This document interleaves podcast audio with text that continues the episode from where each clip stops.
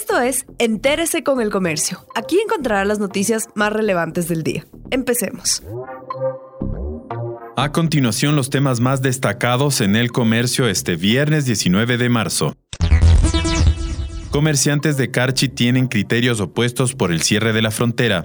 El cierre del paso fronterizo de Rumichaca, vigente desde hace un año, preocupa a los comerciantes minoristas que piden se habilite un corredor comercial para abastecerse de mercadería a menor costo en el lado colombiano. Pero los representantes de otros comercios están tranquilos porque muchos compradores de la Sierra Norte han optado por comprar en Carchi al no poder pasar a Ipiales. El gobierno nacional aún no define una fecha de apertura de las fronteras terrestres. El sector inmobiliario registra caída del 21,6% en preventa de casas en el país.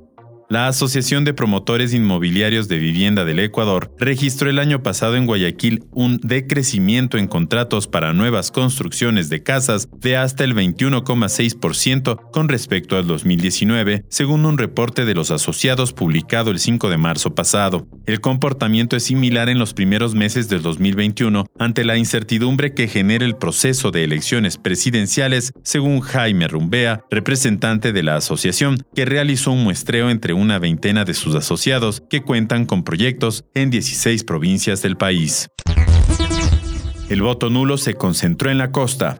El porcentaje más alto de votación anulada se concentró en cuatro provincias de la costa, entre ellas constan Guayas y Manabí, que son las más grandes del país, eso en la primera vuelta electoral. Fue precisamente en la costa donde Andrés Arauz logró el respaldo mayoritario que lo catapultó al balotaje. Lazo, en cambio, se alzó con la votación más alta en Pichinchi y Galápagos, donde el voto nulo fue del 8% y 6% respectivamente.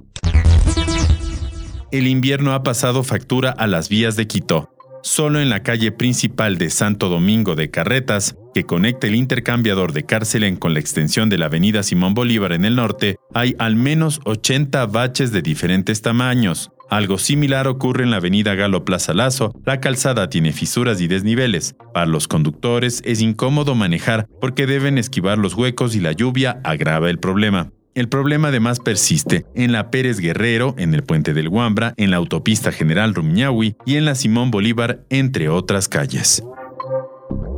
Gracias por acompañarnos. No olviden seguirnos en Facebook, Twitter e Instagram como El Comercio Com.